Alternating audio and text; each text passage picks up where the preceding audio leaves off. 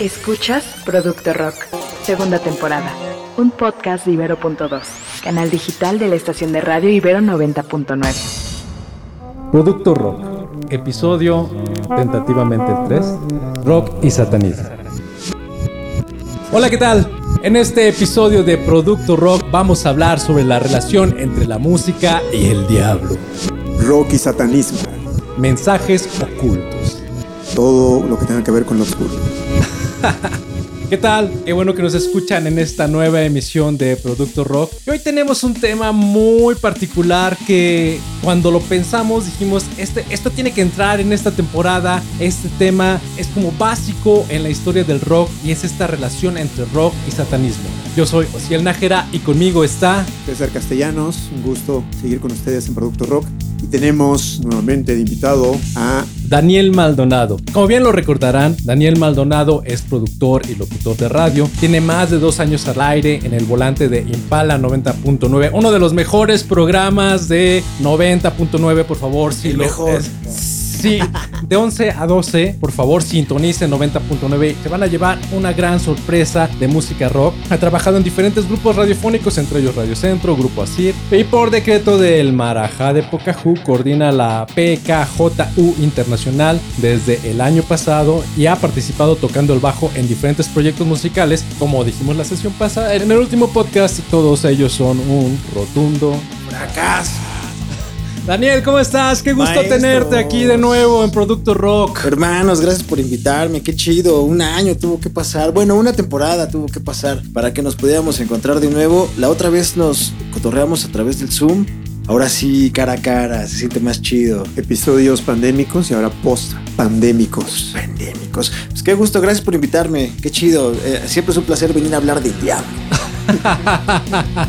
y fíjate que teníamos pensado, o sea, precisamente esto se nos ocurrió hace algunos días. Teníamos como muchas ideas, muchas otras cosas eh, hacia, hacia donde apuntaba Producto Rock. Y dijimos, oye, rock y satanismo es elemental. Y aquí vamos a invitar pues, pues al buen Daniel Maldonado, ¿no? A, a Elvin Elvis, para hacer divertida esta sesión, porque creo que hay muchos elementos en la historia del rock que se han pensado, y no nada más en la historia del rock, en la historia de la música, que se han relacionado completamente con, con el diablo, ¿no? Y, y pensemos, por ejemplo, todas estas leyendas de, que, hemos escuchado donde el diablo toca el violín, por ejemplo.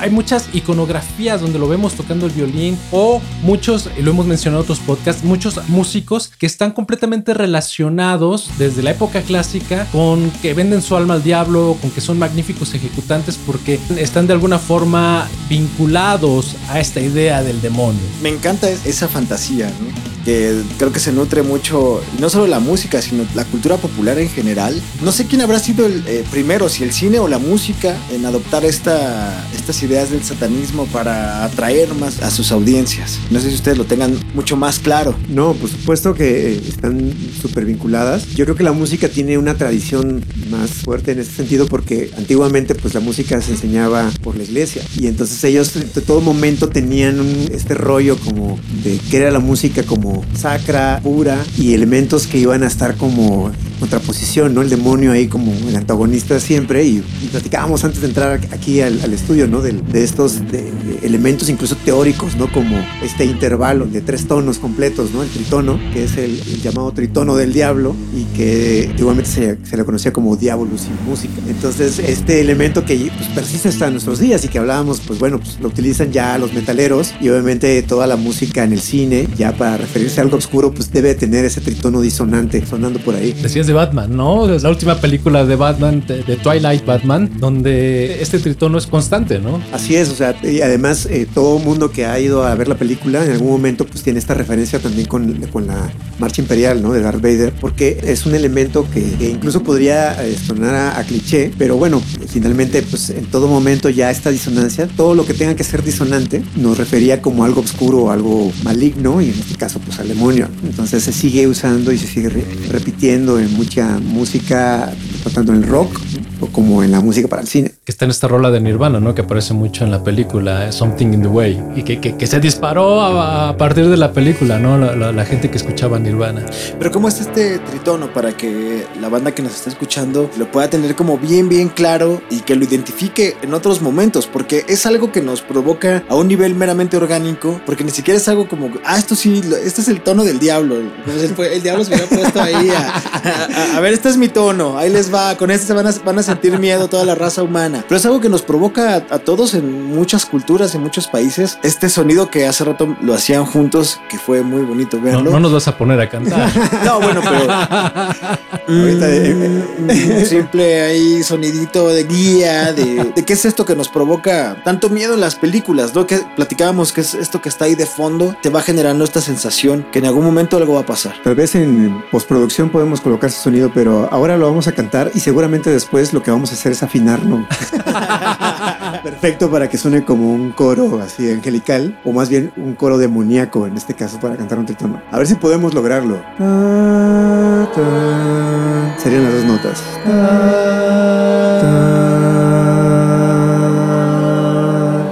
Creo que no lo logramos, pero sonó bastante armónico. Quiero destacar que yo soy guitarrista y usted también. Entonces, en el próximo capítulo donde haya cantante, vamos a poner a cantar tritonos. Oye, pero también es cómo ha provocado y cómo le ha echado gasolina esta situación de lo de lo maligno y de lo diabólico a la historia de la música. La ha puesto interesante porque se ha, se ha sacado unos chismes bastante, bastante chidos. No, no, sé si de los primeros sea este famoso del Robert Johnson que según era un eh, pues un guitarrista que nomás no daba y de pronto se va unos días y regresa siendo un maldito monstruo tocando la guitarra entre los más grandes bluseros. Es una de las primeras historias del siglo XX donde se relaciona precisamente la idea de la guitarra, el ejecutante que ya le vende su alma al diablo, ¿no? De hecho, hay, hay varias películas al respecto que también, o sea, retoman, retoman la idea hasta llevarlo hasta con Steve Bay, ¿no? Esta película que hemos hablado, todo producto rock de ella, ¿no? Qué chido. Donde aparece Steve Bay. Pero sí, efectivamente, ¿no? Yo creo que al menos en la historia del rock podríamos hablar de Robert Johnson como el que inicia esta relación demoníaca para de alguna forma convertirse en, en un gran ídolo, ¿no? Y que mercadológicamente le funcionó, ¿qué? o sea, no podríamos asegurar que le vendió su alma al diablo, pero sí podemos asegurar que hoy estamos hablando de él y que gracias a esa leyenda podemos hoy hablar de Robert Johnson, podemos hoy escuchar su música y que su música está en Spotify. Si no fuera por esa leyenda, quién sabe, estuviéramos escuchando a Robert Johnson. Sí, que fue retomada también por otros grandototes del rock and roll, porque también lo que dicen los que la han investigado es que, pues de verdad, no solo no era un guitarrista, era un guitarrista promedio, ¿no? Que era realmente malo. Entonces me fascinan este tipo de chismecitos en los que el diablo tiene algo que ver para potencializar las virtudes que alguien no, no tiene. Y de hecho, de hecho es algo que platicamos de cómo de alguna manera esta, esta relación con el satanismo, con el diablo, se convirtió en una forma de venderse. Y lo vemos en muchos elementos. Este Ozzy Osbourne lo tenemos bien ubicado porque le mordió la cabeza a un murciélago. Por ahí busquen esa historia, ¿no? Que él empezó mordiéndole cabeza, eh, la cabeza de las palomas a la publirelacionista de su disquera, eh, mordía palomas frente a ellas y un día en un concierto llegó un fan, llevó un murciélago muerto. Hace dos, tres días, dijo, ah, pues me lo llevo y se lo aviento, ¿no? Y cuando lo veo si Osborne en el escenario dice, ah, un murciélago de hule, bolas, se lo empieza a comer, le da mordida, dice que ha sido una de las sensaciones más horribles, pero gracias a eso pasó a ser una, una leyenda porque precisamente era, él se vendía como este dios de la oscuridad, ¿no? Como este ser oscuro, que cuando te metes a su casa pues está todo lleno de cristos y cosas así súper religiosas. Pero en el momento se convertía precisamente en una fuerte asociación con el diablo y era, completamente disruptivo, ¿no? Yo, yo creo que esta parte de, del rock, al menos en estas fases, era como importante decir que eras disruptivo desvinculándote de la religión y asociándote al menos ideológicamente o, o al menos eh, simbólicamente con esta idea del demonio. Lo que está interesante con esto es de como la relación de la música y el demonio. Deberíamos tal vez agradecerle un poco más al diablo porque, o sea, hablando de Ozzy Osbourne, o sea, Black Sabbath fue una banda que se creó pensando en eso, en hacer música de terror. Ellos decían, vamos claro. a hacer un rock, pero este rock ahora va a ser, queremos que sea como el soundtrack de una película de terror. Y entonces ahí surge toda esta idea de empezar a hacer, hablar de brujería y el demonio, ¿no? Y que tiene todo el sentido, porque si la gente paga por irse a espantar al cine, que vengan a espantarse, a escuchar música, es, es una idea, son unos genios. Totalmente, creando un nuevo género.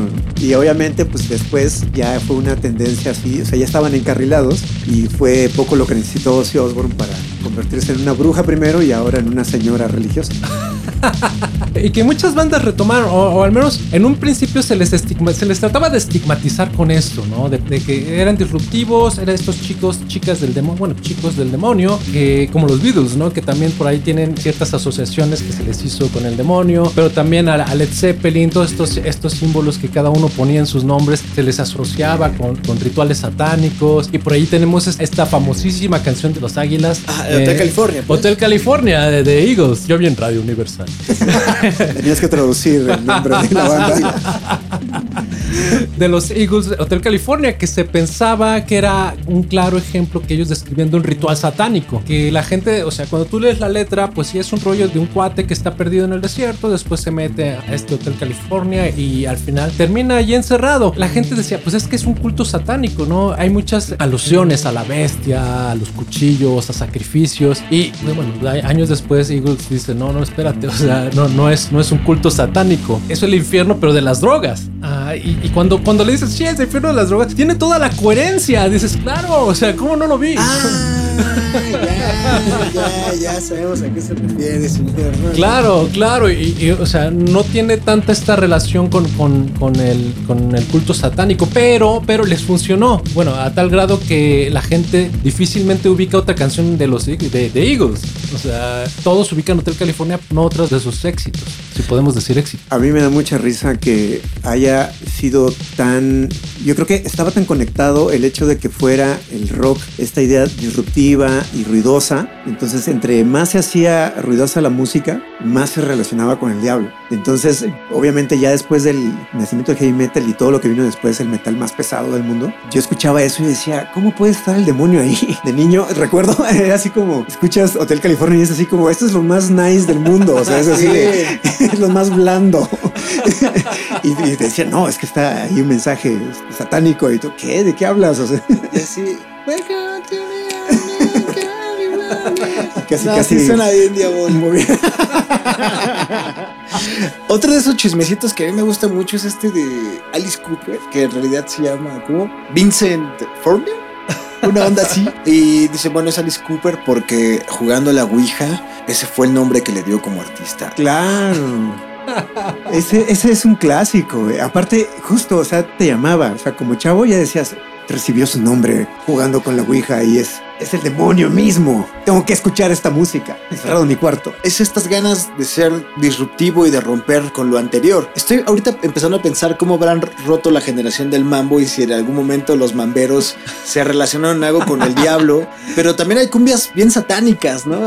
Hay estas cumbias de Satanás y, la, y esta idea de Satanás, pero a través de las cumbias campesinas colombianas, también es una forma bien, bien interesante de abordar el satanismo. Ahí les vamos tener que poner en el playlist. Deberíamos armar un playlist ahí alternativo en la descripción de este episodio con unas cumbias eh, Producto satánicas. Producto cumbia. pues mira, estaría fabuloso también. Producto satánico. De hecho, sí, no es particular del rock, ¿no? Lo podemos llevar hacia otros ámbitos. ¿Se acuerdan, por ejemplo, Gloria Trevi? Que en los años 90, eh, principios de los 90 mediados, decían que sus discos contenían mensajes ocultos, mensajes satánicos, que fue algo, algo muy curioso, ¿no? Porque pareciese que muchos discos, hablando de la tecnología, cómo influye precisamente en la mercadotecnia, en la forma de hacer música, en la forma de escuchar. El disco lo podías correr al revés y, no nada más el de Gloria Trevi, el que se te ocurriera. Y podías encontrar, muchos de ellos dicen que mensajes ocultos, ¿no? Pero este, imagínate hoy en día que agarres un CD, si, todavía usas CDs y lo corras al revés, o sea, o, en el streaming, córrelo al revés, es imposible, es imposible hallar este tipo de mensajes ahora, ¿no? Y entonces, como la tecnología también daba pie para buscar alusiones, ¿no? O sea, dudo mucho que Gloria Trevi haya estado pensando que la gente, en que ella tenía un pacto con Satanás, ¿no? Sí, te los imaginas produciendo a medianoche, ah. A ver, espérate, ya quedó la música. Hay que meterle los. Falta los mensajes satánicos.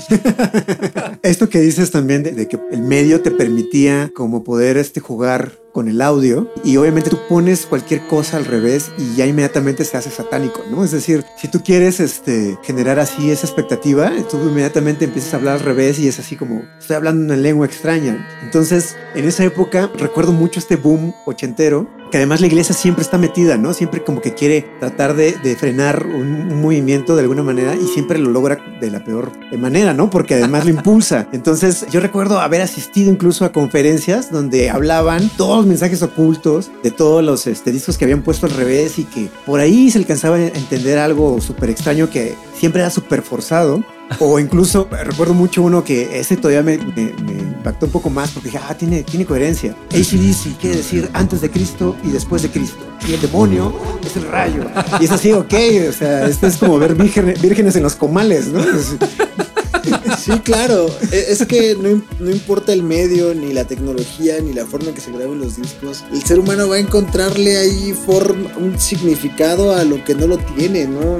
Y me imagino que mucho de esta relación, ahora que lo mencionabas, este punto de mucha de la música que se fue ahí enseñando también, sobre todo en los años pues, con el gospel y todo esto, surgía, los músicos y los cantantes surgían de las iglesias. Eh, pues, ¿Qué es lo más prohibido que la iglesia, la, la figura más seductora a la vez? Es hablar del diablo, ¿no? Entonces a mí me prohíbes algo y ya quiero ver cómo hablo de eso, ¿no? Además, históricamente se la pasa prohibiendo, ¿no? Es decir, o sea, este efecto que provoca, ¿no? Que entre más lo prohíbe, más ganas le da a la gente escucharlo. Y esto es muy chistoso porque ahorita hablaste de la cumbia y eso es bien sabido, ¿no? O sea, toda la parte que tiene que ver con eh, la danza y la expresión corporal y lo sexual, digamos, ¿no? Que está muy ligado a, la música latina y al diablo, obviamente. Entonces sabemos que ahí está el diablo, eso se sabe. Entonces, pues es, es muy chistoso como siempre veían en la música latina también, ¿no? O sea, todo este movimiento de caderas, este, pues la presencia del diablo. Me extraña que no lo hayan visto en el reggaetón. De hecho, por allá hay teorías sociológicas ya muy interesantes. Acá ya poniéndome ñoño. este... Hay teorías sociológicas muy interesantes que hablan de cómo, cómo la música en estos, particularmente el rock u otras, otro tipo de expresiones similares, se enfocaron en hacerse más etéreas, más, más hacia la poesía, hacia lo simbólico, y entonces la parte sexual quedaba de lado, ¿no? Y bueno, si, si bien hay bandas que sí lo tocaban muy contundentemente, lo ideal era como expresarlo poéticamente todo. Entonces, por eso hoy viene como una, como una nueva expresión que está más acercada hacia lo corporal. A ver, pues ya, ya tuvimos ya estuvo chido de esto de lo poético. Ahora acércate al cuerpo y el cuerpo es lo dominante hoy en día, ¿no? Por eso escuchamos tanto es dentro del reggaetón que se hace alusión a las partes del cuerpo. Y narrativas también necesarias, yo creo, ¿no? Porque si el cuerpo sigue siendo satanizado en muchos lugares y en muchas casas, pues hablemos de eso. Claro, si quieres generar escándalo, encuérate. Ajá. O sea, ya hoy en día ya no es ni siquiera así de párate con una estrella de cinco picos allá en reforma. Nadie te va a pelar. Sí, Ajá. Pero si te encueras, ten por seguro que vas a llamar la atención de medio planeta. Vámonos a lo sensual. Oye, y en la historia del rock, ¿quién creen que haya sido el, pues, el grupo, la banda que le haya sacado mejor tajada al satanismo o al satanismo, entre comillas, o que sin esa figura, pues nomás la música no hubiera tenido ese complemento y se hubiera quedado ahí? Mm, yo por Iron Maiden, ¿no? Creo que sí. Si este, o sea, cualquier portada de Iron Maiden que tú ves, bueno, si la ves a los cinco años te genera miedo, pero si la ves hoy en día también es de, wow, qué impactante, ¿no? O sea, un zombie, ah, una, calavera, o sea, yo siento que Iron Maiden sí supo explotar muy bien esa parte, sobre todo en lo, iconográfico, porque además tú escuchas muchas veces Iron Maiden y a veces ni siquiera tiene que ver con lo que hay en sus portadas, ajá, pero, pero sí hay como una explotación muy directa de toda esta parte terrorífica, toda esta parte diabólica, yo diría que yo pondría Iron Maiden en primer lugar. El heavy metal en general es como es básico, creo que es, es parte de su estructura, ¿no? De su columna vertebral, ser demoníaco y satánico. Pero ahí hay trampa porque Iron Maiden, este, Bruce Dickinson es todo, ¿no? Él es así empresario, es este piloto, es cantante, vende abón por las tardes.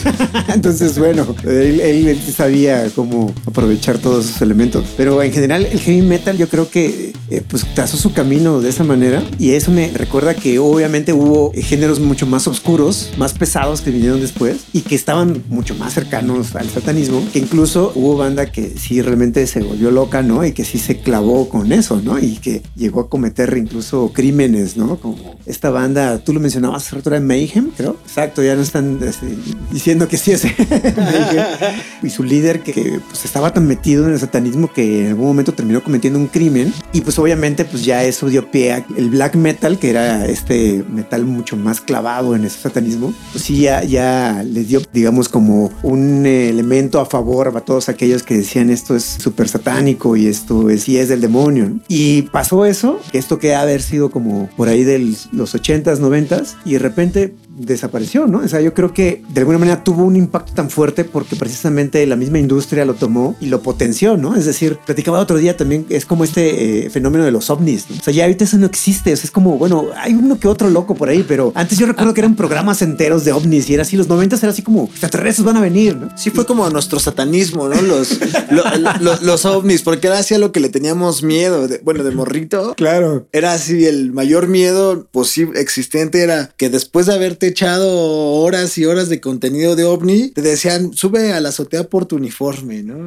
Ah, Pero ah, todavía existen hoy en día tours por los circuitos de metal noruego, de black metal noruego. Entonces hay, gente que toma esos tours, precisamente eh, los, los adentran en todo el rollo de que ellos mismos han impulsado de asociación de este black metal. Vas a pensar si, pues sí, termina una, una era, no sé, en algún momento alguien va a sacar como nos platican ahorita un álbum conceptual alrededor de una brujería y van a poner un par de ahí de cabos sueltos con cosas que puedan hacer cierto sentido y vamos a caer redonditos otra vez porque lo que nos encantan son las historias, sean de ovnis, sean de mensajes satánicos, sean de brujería, sea de que este disco se grabó en una sola toma, ahí vamos, o sea, nos encantan ese tipo de historias y pues los seres humanos somos consumidores de, de este tipo de historias que cuando le meten tantita mercadotecnia y dinero va para arriba. Bueno, gustaría cerrar con esa reflexión este episodio de Producto Rock, que sí, efectivamente eh, tiene toda una construcción de mercadológica detrás de ello.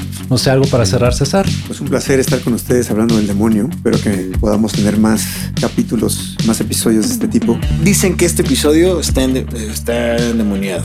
Basta que lo pongan al revés para escuchar los mensajes. Daniel, Elvis, no Elvis, si quieren encontrarte en redes, si quieren escuchar tus, tus emisiones, ¿cómo le hacen? ¿Dónde te encuentran? ¿Cómo te escuchan? Ok, gracias hermano. Lunes a jueves en Ibero 99 FM a las 11 de la mañana de 11 a 12 y ahí a través de Twitter e Instagram a través de la arroba Elvis no Elvis. Ahí andamos cotorreándola. Si quieren hablar de diablos, si quieren hablar de ovnis, si quieren hablar de mambo, ahí estamos. Muy bien, habría que ver esta relación del mambo con el diablo. Seguramente hay algo si le rascas. Seguro hay de música latina y, el, demonio y seguro encontramos mucho material. Bueno, agradecemos que nos hayan escuchado en esta emisión de Producto Rock. Estuvo con nosotros César Castellanos. Gracias a todos. Eh, los esperamos en la próxima emisión. Producto Rock se transmite a través de Ibero 2 Cloud, canal digital de la estación de radio 90.9. Sigue con nosotros.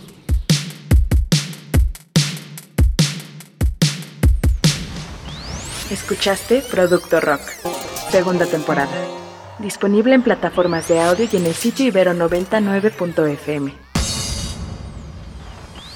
STEM en México, ¿no? Que es estas áreas de ciencias, tecnología, ingeniería y matemáticas una organización sin fines de lucro que impulsa la educación en ciencias, tecnología, ingeniería y matemáticas, que a nivel mundial es la tendencia educativa más importante eh, para los, lo que le llaman los empleos del futuro. Me hizo, mejor dicho, orientar mi carrera hacia grupos en situación de vulnerabilidad. Inicialmente yo estaba muy convencido de que quería trabajar con población migrante, incluso me acerqué al PRAMI, al programa de asuntos migratorios, para ver de qué forma podía yo este, pues, comenzar a estudiar. También decidí llevarme ese proyecto social fuera de las aulas y hoy tener una asociación civil dedicada a apoyar a las personas. Escucha. Soy Ibero, mi nombre es Mariana Pérez Cabello. Soy Ibero, segunda temporada. Un podcast Ibero.2, canal digital de la estación de radio Ibero 90.9.